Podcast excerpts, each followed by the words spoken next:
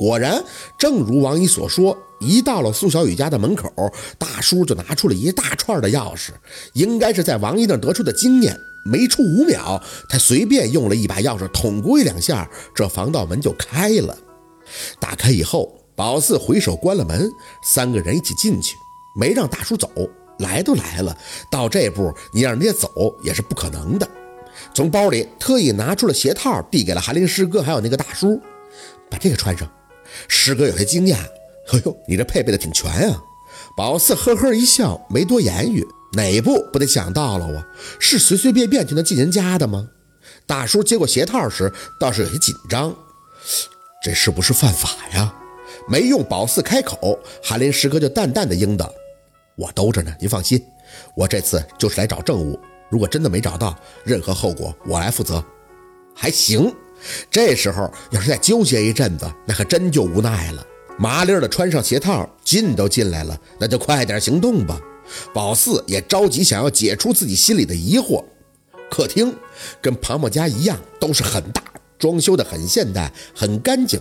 扫了一圈，暂时没看出问题，只是觉得有哪儿不对，没用开口。开锁大叔就道出了疑问：“嘿，我还是第一次看到有人这么做软包的。”所有的墙面都做了，这也不好看呀！一语中的，就说不对劲儿嘛。所有的墙面都像是 KTV 那种菱形的软包墙面，手摸上去很厚。这东西一般人家也就在床头或者背景墙上做做吧。那大叔仔细的看着，嘴里还在念叨：“哎呀，这东西还挺贵呢，这得花多少钱呀？”为了隔音，韩林师哥说着，脸色有些严肃。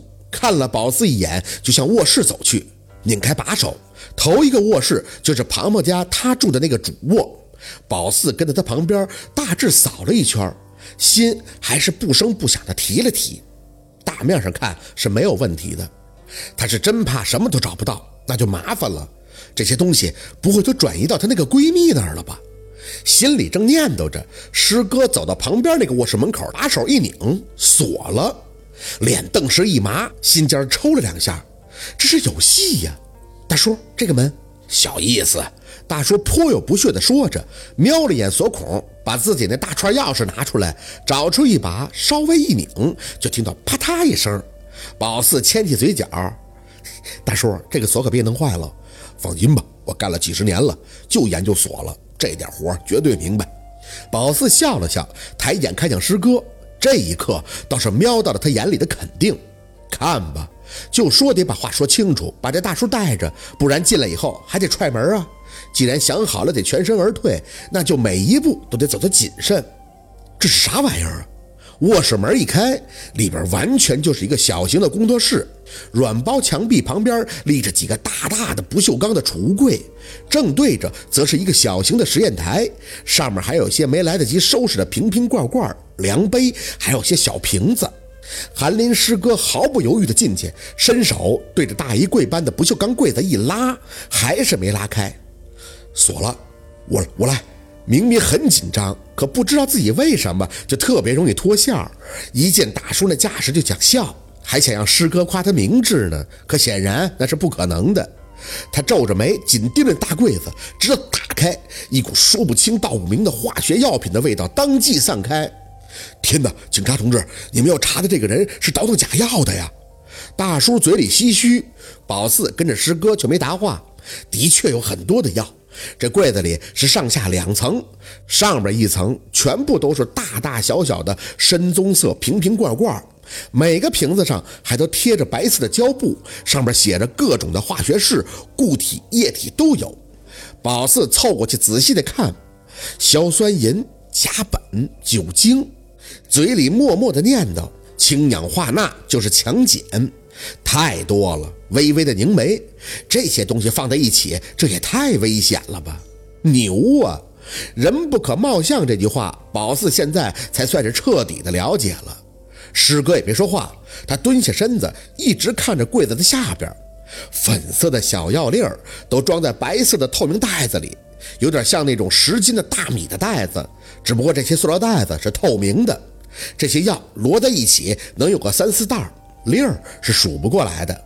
师哥拿出手机拍了一阵，让开锁大叔继续把别的柜子打开。那大叔没含糊，手脚麻利的继续开柜子。等到这间小工作室的柜子全都打开了，他们三个都懵了。除了粉色和蓝色的简装药粒，剩下的全是各种实验品，什么铁架台、试管、滴瓶、石棉网、玻璃漏斗、止水夹、玻璃弯管，还有酒精灯、燃烧勺、蒸发皿。宝四差点以为回到了高中那个化学实验室了，这也太全乎了。是应该夸着苏小雨聪明会活学活用，还是说他胆大包天呀？知识改变命运这句话，那说的就是苏小雨吧？哟，警察同志，这案件性质很严重吧？那大叔的嘴里囔囔的，是自己做出来往外倒腾的不？宝四没多说话，赶紧掏出手机，也给小六去了个短信：“你啥时候回来？”小六很快就回道。还得等一会儿呢，你干嘛老找我？心放了一下，手指按出去，就是自己在家没意思。那你继续跟苏小雨溜达吧。手机刚揣回兜里，师哥就让开锁大叔把这些柜子再给锁好，说是要保护现场。等看到了所有物证，他马上通知同事出警。宝四没说话，很明显的看到了师哥眼底的激动和振奋。打从看到这些药，心里就有数了。很明显了吗？这事儿。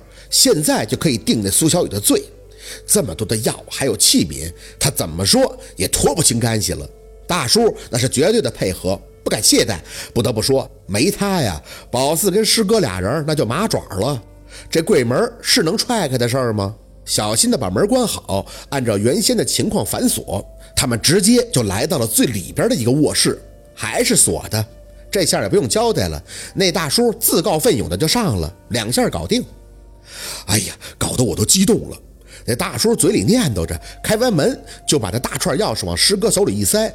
嗯，我先去趟洗手间，回来再配合你给你开啊。没等答话，他自己颠颠的就朝着洗手间跑去了。宝四跟师哥只能先进去，跟那个工作室很不一样。按照庞庞家的格局，应该是宝四住的那屋，算是大卧，绝对没有这么小。这卧室被隔成了两半，一旁像是有个暗间儿。右手做成假墙的门面是空的，敲了敲是空声。这经验宝四真是四年前就有了。对面是个大柜子，没上锁的。宝四上前拉开，有些匪夷。柜子里除了一些瓶瓶罐罐和那些散装的药外，全是挂钩，挂着的东西很难理解。有腰带，还有链条、皮鞭，上面还挂着几个本子。拿下来一看，写的是记录簿。随便翻开了一页，年月日写的都很清楚。八月二十六日下午三点半，已增加补给两粒，服药二十分钟后开始亢奋，出现幻觉，心率增加到一百二，血压上升二十，精神恍惚，有尿失禁现象。注射黄糖派酯得到控制。下午五点，神志些微恢复，认识数字。我去，翻到第一页，看到实验数据，上面只写了实验人的性别、年龄以及身体状况。女，一九八二年出生，健康状况良好，无传染病以及过敏史。